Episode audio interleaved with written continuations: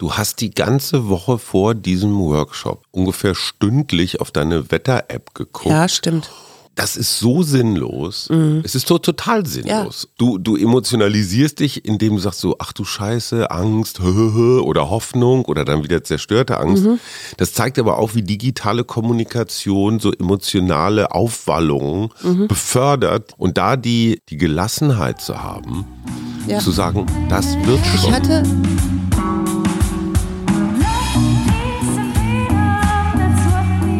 Wir Arbeit, Leben, Liebe. Der Mutmach-Podcast der Berliner Morgenpost. Hallo, etwas spät diese Woche an meiner belegten Stimme. Hört ihr wahrscheinlich auch warum. Nein, ich habe nicht nur gezecht, sondern auch tatsächlich die Woche, das Wochenende durchgearbeitet. Es war ja eine Krebskonferenz, die YesCon, Charity-Veranstaltung und da habe ich dann mal so ein bisschen rummoderiert und meine bezaubernde Gattin Suse, die mir gegenüber sitzt und fast unverknittert aussieht. Ja. Du hast ein Kriegerenseminar gemacht. Ja. Haben wir Männer Überlebenschancen? Ja, komplett, natürlich, klar. Erzähl doch mal in ich drei glaube Worten. tatsächlich auch, dass Männer äh, davon profitieren, weil ganz typisches Beispiel, ja. Mhm. Wenn Frauen gefragt werden, was ist denn jetzt gerade dein Bedürfnis? Was möchtest du jetzt? Mhm. Das kannst du ja von mir als lebendes Beispiel äh, genauestens mhm. sagen, dann weiß ich das sehr häufig überhaupt gar nicht. Ja? Mhm. Dann stehe ich da und denke, hm, weil vielleicht auch so ein bisschen ich ausgerichtet bin auf dich, ja, also so alles schön harmonisch, geht's allen gut, mhm. so und mich selber dabei total vergesse. So dieses Mutti-Ding. So Vielleicht, sich um alle so, kümmern. So ein bisschen. Mhm. Und äh, dieses Bedürfnisse äußern ist ja auch ein Teil der Kriegerin. Mhm. Und ich glaube, jeder Mann freut sich darüber, wenn seine Frau sagt, ich möchte gerne dies oder jenes. Also, ne, wenn, wenn Aber da muss ich mal ganz kurz rein. Ich glaube nicht, dass das ein Mann-Frau-Ding ist. Ich glaube Stimmt. auch, dass Männer nicht in der Lage sind, ihre Bedürfnisse, ich sage mal, ihre wirklichen ja. Bedürfnisse. Und ich gehe natürlich auch gerade von mir auf andere. Das ist darf, darf man natürlich. Und, und, und vieles ist dann halt auch so, ich sag mal, ähm, so eine Eigensensibilität. Mhm. Ne? Man denkt dann, oh, ich brauche jetzt einen Wein oder ich brauche jetzt Konsum mhm. oder ich brauche, keine Ahnung, ein Aber größeres ging, Auto. Ja. Wie kriege ich denn meine Bedürfnisse raus? Das das ist eine gute Frage, wie du das rauskriegst. Ich äh, möchte jetzt keine Coachingstunde mit dir machen. ich will das ähm, aber wissen. Das mache ich gerne mit dir, aber ich, ich möchte eigentlich mehr jetzt nochmal über dieses Seminar reden ja, oder mach. über diesen Workshop. Es ging um Selbstermächtigung und mhm. um auch dieses Spüren, zum Beispiel Grenzen. Ne? Wo ist meine Grenze? Wo kann, wo sage ich Stopp? Mhm. Wo, und da gibt's ja auch ganz, ganz wunderschöne Übungen. Ich möchte da nicht so tief einsteigen tatsächlich, weil ich, wenn es Frauen gibt, die das interessiert, denen gar nicht irgendwie die Vorfreude nehmen möchte. Das war nämlich auch so ein Tenor. Wir haben Annika, ich habe das ja mit Annika zusammen gemacht und mhm. wir haben äh, nicht erzählt, wie die Tage ablaufen. Wir haben keine äh, Timeline gegeben oder sonst wie, sondern die Ansagen immer direkt äh, im Anschluss gemacht, wenn wieder so eine mhm. Pause war.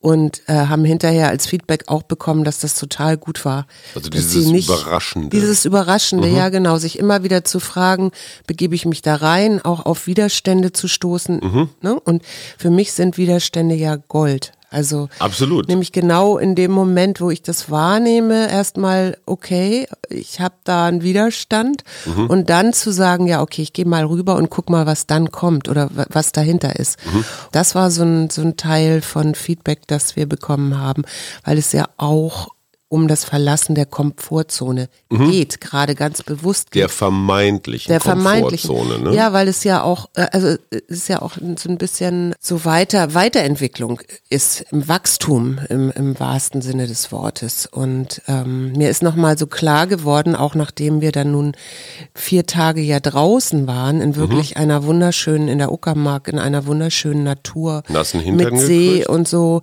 Nein, das Wetter hat auch so richtig mitgespielt. Also manchmal denke ich so, der Wettergott guckt von oben zu und sagt, okay, jetzt sind die gerade an dem Punkt, wo sie wieder was gelernt haben, jetzt schicke ich mal Sonne oder so. Also tatsächlich.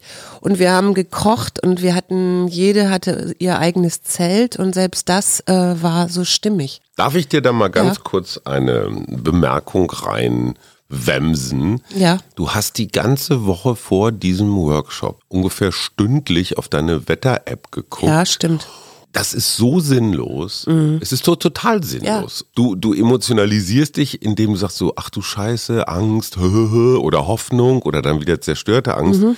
Das zeigt aber auch, wie digitale Kommunikation so emotionale Aufwallungen mhm. befördert, die aber wirklich echt sinnlos sind. Ja. Und da die, ich sag mal, die Gelassenheit zu haben, ja. zu sagen, das wird schon. Ich hatte, ja, ja. Und selbst wenn es schifft wie Sau, ja, aber eben nicht die ganze Woche vorher nein, sich nein, verrückt nein. zu machen. Das stimmt auch, aber ich hatte auch tatsächlich noch einen Tag vorher, weil äh, es gab ja noch zwei Absagen. Da war ich dann, merkte ich so Wahrscheinlich selber an so, ne? an so einem Punkt, äh, wo ich auch dachte so, hm, äh, macht das jetzt noch Sinn, dass wir es machen oder nicht? Und dann ist es ja so schön, wenn du es nicht alleine machst und nicht alleine entscheiden musst. Und wie lief das mit dir und Annika als Team das lief Coaches. Richtig, richtig gut. Und da kann man sich uns, ja auch. Äh ja, aber nee, wir, wir, äh, wir sind so unterschiedlich, dass wir uns richtig gut ergänzt mhm. haben. Sehr schön. Und auch in Momenten, wo ich dann manchmal äh, irgendwie meinen Faden verloren hatte oder da hat sie dann äh, eingegriffen oder andersrum und wir hatten immer wieder gute Absprachen auch. Mhm. Also dieses ähm, ja, es war, ich, ich bin wirklich geflasht, wie gut es funktioniert hat. Es war wunder, wunderschön zu sehen, was die Frauen für Prozesse hatten. Und die waren auch alle glücklich hinterher. Und die waren alle glücklich hinterher. Das heißt, es ist ja auch, es ist ja nicht nur der Einzelprozess, sondern es ist ja auch ein Gruppen, ja. Gruppen, Gruppenprozess. Und die Frauen, die wirklich gesagt haben, ich habe den Call, jawohl, ich will dabei sein, mhm. äh, die diese Gruppe war einfach phänomenal, weil die sich so gut ergänzt hat. Mhm. Jede war ganz, ganz, hatte ganz andere Fähigkeiten und das hat sich dann so wunderbar ineinander äh, verschränkt. Verteamt. Verteamt und keine war irgendwie am Rand, keine war ausgeschlossen. Im Gegenteil, wir waren dann wirklich ein Kreis von Schwestern und Kriegerinnen am Ende. Cool. Und ich hoffe, also das wird auf jeden Fall äh, in diesem, dieser kleine Kreis wird weitergeführt. Also wir werden äh, uns wiedersehen. Und ich hoffe, dass wir noch mehr Kriegerinnen in unseren Kreis sammeln können. Im nächsten Jahr gibt's da garantiert einen, wenn vielleicht sogar zwei Workshops. Einen im, im Mai, Juni und einen im September, denke ich. Weil das Wetter tatsächlich auch eine Rolle spielt, nämlich dieses wirklich draußen, also das hat ja schon fast archaisch, mhm. etwas Archaisches. Und wir waren ganz viel auch im Wald. Also ja. Im Walter sind die Räuber. So, und jetzt äh, muss ich noch mal kurz, das passt nämlich sehr, sehr gut dazu. Auf dieser Krebskonferenz mhm. ging es also ich hatte da verschiedene Panels. Eins war wie europäische Krebsstrategie. Das Thema wurde eigentlich, sage ich mal, unter uns nur erfunden, weil eine gewisse Ursula von der Leyen tatsächlich anrücken sollte. Oh. Und das ist jetzt so als ähm, Kommissionspräsidentin in Brüssel, das ist die mächtigste Frau Europas. Ja. Wenn die auf so einer Kreuzberger, ich sag mal, Hinterhofkonferenz auftaucht, die hat auch, glaube ich, zwei Geschwister, auf jeden Fall nahe hat, Angehörige durch Krebs Ärzt, verloren. Und die ist, hat auch Ärzte in der Familie, ne? Ist selber Ärztin, ist genau. ja selber und es Stimmt, ihr Mann ist ja auch Arzt, ja, so, stimmt überhaupt. Also die Absage klang so von wegen, es tut ihr wirklich sehr leid und ja. sie wird dann nach Berlin kommen, sie sollte auch einen Preis kriegen, weil sie eben dieses europäische Krebsprogramm aufgelegt hat. Ja. Meine Vermutung ist ja, dass die eine Woche vor der Bundestagswahl einfach überhaupt keinen Bock hatte, sich hier in Berlin zu zeigen. Ich weil wenn auch, sich dass das, die keine Zeit hatte, oder? Ja gut, dann hätte sie nicht zugesagt. Also erstmal, ja. sie hat ja abgesagt. Aber stell dir mal vor, das hätte sich rumgesprochen. Mhm. Also eine langjährige Wegbegleiterin Angela Merkel, CDU-Größe, mhm. Laschet Europa, sie Europa.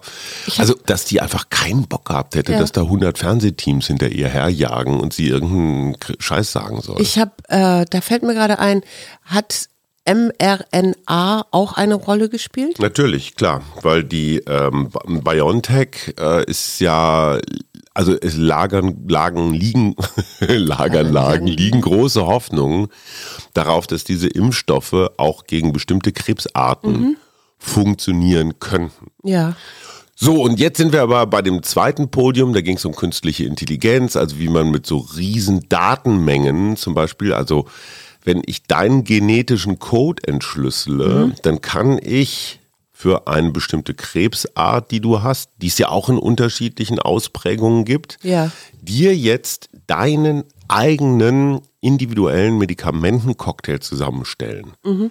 Im Moment ist es so, Bestrahlung, Buff, drauf, ja, Chemotherapie, ja, ja. kriegst halt irgendwas, was viele andere naja, auch identisch auch kriegen. Das ist ja auch auf einen, das ist ja nicht nur auf diesen einen Flex bezogen, sondern du machst ja auch drumherum noch alles. Ja, kaputt, das ne? ist schon genauer geworden, aber das, das ist wirklich spannend und dazu brauchst du Big Data und, mhm. und, und, schnelle Rechenmaschinen äh, und auch Methoden, damit ich genau auf den Krebs und deine genetischen Eigenschaften ein Medikament abstimme. Mhm. Das heißt, du brauchst vielleicht ein Millimü mehr von dem und weniger von dem oder oder oder. Sehr viel effektiver, sehr viel besser und letztendlich ist das so, deine Apotheke oder wer auch immer mixt dir deinen ganz, ganz eigenen mhm. Cocktail. Aber darf ich dir jetzt mal, ich ist vielleicht eine böse ja, Frage. Nur zu. Aber wie geht denn Big Data mit Klimawandel zusammen? Naja, also Entschuldigung, das ist wie alles Mögliche, äh, kannst du es natürlich dazu nutzen, Big Data zum Beispiel Verkehrsströme so zu organisieren, dass weniger Staus sind mhm. und dann hast du weniger CO2.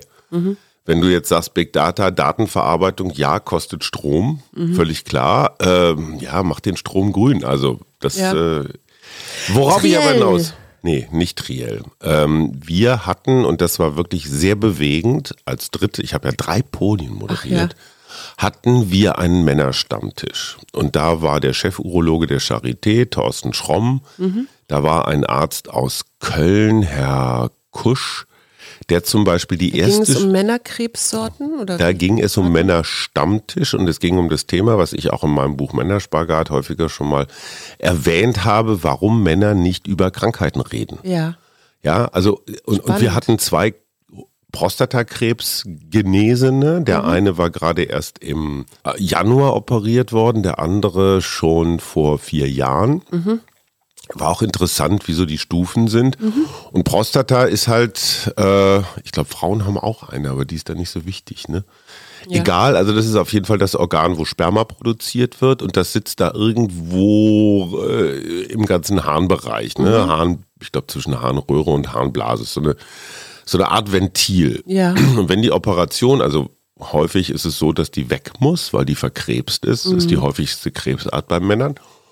Und der Chirurg sagt, das kann man sauber machen, dann mhm. gibt es keine Spätfolgen, mhm. dann dauert die Operation dreieinhalb bis vier Stunden, einfach nur für die Entfernung einer Prostata. Ja gut, so. aber das stelle ich mir auch schwierig vor. Inkontinenz, Impotenz, das mhm. sind die beiden Sachen. Das ist jetzt nicht so dramatisch. Also wenn man sich überlegt, du hast irgendeinen, ich sag mal, einen fetten Krebs, der dich umbringt, dann ist es dir scheißegal, ob du inkontinent oder impotent bist. Ja. Aber das hier ist natürlich für Männer, die eine hohe Überlebens Chance haben, mhm. äh, schon auch ein Thema. Und wir haben offen darüber geredet. Mhm. Wir haben offen auf der Bühne über das Thema Impotenz geredet. Mhm. Und nichts ist tabubehafteter Stimmt. als dieses ja. Thema für Männer. Ja. Du redest über alles, ja, aber nicht über die Funktionstüchtigkeit deines Kurz. Mhm. Ich nenne ihn jetzt mal Kurt. Und dieses offen drüber reden und ich fand, dass dein Psychologenkollege in Köln, mhm. der Herr Kusch, Dr. Kusch, der hat wirklich die erste Studie gemacht darüber, über Sprachlosigkeit. Mhm. Also wie viele Menschen in welchem Alter und was glaubst du?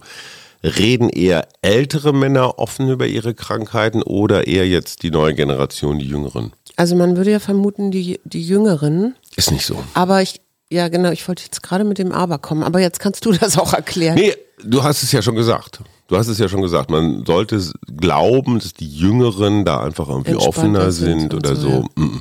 Mhm. Die sind im Prinzip genauso wie ihre Väter. Aber Frauen, also ich, ich würde jetzt behaupten, dass Frauen, äh, äh, kommt immer darauf an, wo man hinguckt, aber wir haben ja auch eine Freundin, die da sehr gut großartige Arbeit macht, weil sie so aufklärt, ne? Die macht ja. Maren. Nee, ich rede nicht von Maren, ich rede von Iva. Ah, okay. Ich glaube, bei Frauen ist das, ist das auch, muss, muss das auch erstmal so eine Schwelle über, überschritten ja, werden. Ja, klar, du hast immer eine Scham- oder Tabuschwelle, genau. ganz keine, gar keine Frage. Nur dieser Heldenfimmel, den die Jungs haben, so ich schaff das alleine, ein Indianer kennt keinen Schmerz, wenn es weh tut, noch einen Meter. Ich, meinst du wirklich, das ist es oder hat das nicht auch. eher was damit zu tun, dass es, sag mal, im weitesten Sinne männliche Sexualität auch, ne? Ja, klar. So gar keine Rolle spielt, also auch nicht in der Schule oder Nein, nein, das ist alles. Das ist Charme, das ist Heldenfilme, das ist immer ein Cocktail. Ja, ist ein Cocktail. So, egal. Also, du willst über das Triell reden, das können wir gerne genau, machen. Ich mich es ja hat gefragt, sich aber ich, nichts getan. Ich habe nichts, ich habe da nicht zuge... Doch, ich habe eine, ein Ding gehört, als ja. du das gesehen hast. Da habe ich nur gedacht, ach ja, Herr Laschet, der Opi, oder nicht der Opi, so der gute Onkel. Mhm. Und dann kam aber Annalena und ich fand die ziemlich schlagfertig. Also ich, die war ja. sachlich, fand ich viel, viel besser als der Laschet in diesem einen Thema. Ich weiß gar nicht mehr, was das genau war, aber die fand ich richtig gut. Und ich habe mich aber gefragt, ähm, ich habe gelesen, der Scholz ist ja jetzt das dritte Mal als Sieger da mhm. hervorgegangen. Mobilisiert das die Laschet-Wähler? Das ist genau die entscheidende Frage. Ich habe am Wochenende eine sehr hoch angesiedelte SPD-Mitwahlkämpferin getroffen, die sagte, es gibt eine große Angst. Mhm. Diese Angst, also aus SPD-Sicht mhm. jetzt, diese Angst ist, dass viele konservative Wähler, die vielleicht jetzt noch sagen, äh, ich gehe nicht wählen und Laschet ist irgendwie nicht so richtig, also so Wahlverweigerer. dass, die, dass die SPD wählen? Geht nicht? Dass die, nee, es gibt ja zwei Gruppen. Es gibt ja die, die mh, hm, nie was anderes wählen würden als CDU. Ja, genau. aber nicht zur Wahl gehen. Ach so, nicht okay. wählen ist ja auch eine Entscheidung. Stimmt. So, und das war ja, weißt du noch, was die asymmetrische Demobilisierung war? Das ja, war die Strategie war von Pofalla als Kanzleramtsminister und vorher Generalsekretär der CDU, jetzt Pofalla, der bei der Bahn ist.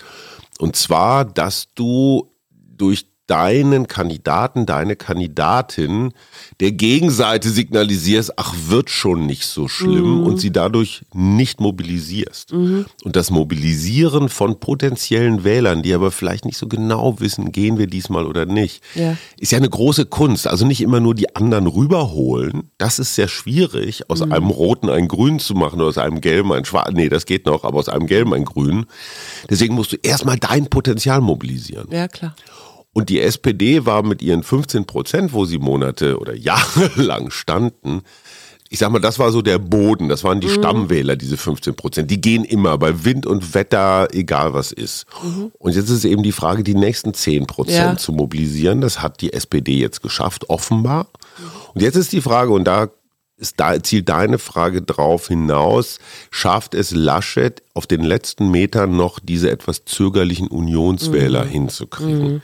die dann echt sich so die Augen zuhalten und sagen, oh, ich, äh, ich muss jetzt hier echt über meinen Schatten springen, mhm. aber lieber Laschet als mhm. die Kommunisten. Ja. Deswegen auch dieses rot-grün-rote Gespenst. Ne? Ja. Das ist ja das Feindbild. Seit der Peter Hinze rote Sockenkampagne, oh Gott, oh Gott, dann fällt das Land in die Hände Moskaus und hier bricht ja, der Sozialismus aus.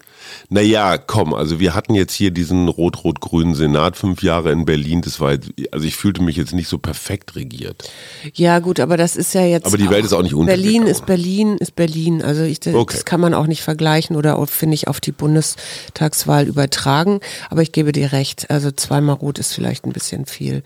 Was ähm, ist die Kompartimentierung oder was sind Membrankohlenhydrate oder was das ist, die das, Dawson Martinelli Modell lernen muss, um ein gutes äh, Ergebnis zu bekommen in ich, Biologie. Ich möchte einfach mal ein großes Kompliment unserem 16-jährigen Sohn machen, weil an dem Wochenende, als du da durchs Unterholz gerobbt bist und ich auf Podien gepostet, war der im Wesentlichen allein zu Hause und hat also gelernt in einer Qualität, ich habe ihn heute Morgen nochmal abgefragt, das sitzt wie bei mir, glaube ich, noch nie in meinem ganzen Leben. Das ist ja auch in Wirklichkeit Leben das Wichtigste. Bei irgendeiner Klausur gesessen hat. Also mhm. ich war mhm. wirklich voll des Respekts und der Anerkennung. Mhm. Wow, wirklich richtig gut. Und mhm. das, ich finde das auch für Eltern ein so beruhigendes Gefühl, ein gut vorbereitetes Kind in die Klausur zu ja. lassen. Weil weißt du noch früher, wenn man so, wenn man wusste, man weiß es nicht in der Schule, und dann, oh, diese, dieser Stress, dann da auch rumzusitzen ja, und nicht genau zu wissen, was man jetzt da hinschreiben ja. soll. Die Versuche beim hast Nachbar du, zu linsen. Hast du eigentlich dann immer versucht, irgendwas anderes zu erzählen? Ja, natürlich, oder so? natürlich. Du kennst ja diese Geschichte, du sollst über einen Regenwurm schreiben, hast dich aber auf einen Elefanten vorbereitet. Mhm. So, und da schreibst du so, also, ähm, Der Regenwurm sieht aus wie der Rüssel eines Elefanten. Mhm. Der Elefant ist. ich möchte dir aber äh, noch eins sagen. Ich ja, habe nämlich mir. unseren Wochenend-Podcast nochmal nachgehört, weil Ach, ich einfach auch wissen wollte, was hat ja. eigentlich da erzählt. Und ähm, du quatscht mir wieder viel zu viel ins Wort. Also das ähm, müssen wir wieder ändern. Das geht so nicht weiter. Jawohl. Okay. Dann gib mal die Karten rüber. Ich möchte gerne für die Woche eine Karte ziehen. Was liegt denn an bei dir in der Woche? Du, meine Klienten äh, und vor allen Dingen natürlich dieses Nachbereiten auch noch. Ja. Es ist ja nicht so, äh, dass der Workshop zu Ende ist und das war's dann, sondern es ist dann auch noch mal mit Annika treffen und überlegen, was hat gut funktioniert, mhm. was hat vielleicht nicht so gut funktioniert. Ähm, auch die Teilnehmerinnen noch mal bitten, ein Feedback zu geben. Mhm. Und also wir haben natürlich schon ein mündliches gekriegt, aber ein schriftliches ist ja auch schön, damit vielleicht jemand, der da gerne kommen möchte, sich n, n, so eine Idee kriegt so, jetzt zieh mal Kärtchen. Und jetzt zieh ich mal ein Kärtchen. Willst genau. du lesen oder soll ich lesen? Und all die Sachen, die gewaschen werden wollen und ja. Das muss ich dann mal machen. Entzücken, na das ist doch eine schöne Entzücken. Entzücken. Was ist denn Zücken, wenn man das End mal wegnimmt? Zücken. Mir fällt immer nur so den Colt zücken. genau, zückt den Aber auf dieser Karte sind tatsächlich, ist ein, ich würde mal sagen, Vielleicht ist es eine Geburtstagstorte, kann aber auch ein Kerzenständer sein. Und mhm. darum sind vier Engel. Okay, entzücken finde ich ja, finde ich ja als Wochenmotto echt eine Herausforderung. Mhm. Geh mit kindlicher Begeisterung und Frische durch die Welt. Erfülle jede Beziehung, jedes Ereignis und jede Aufgabe mit Freude und Faszination. Und Entzücken. Also klingt ein bisschen so kindlich, ne? Entzücken. So ja, ein bisschen naiv. Schön. Ja, wunderbar. Wir wünschen eine wunderbare Woche. Eine entzückende Woche. Eine entzückende Woche und bis Mittwoch. Wir. Arbeit, Leben, Liebe. Der Mutmach-Podcast der Berliner Morgenpost.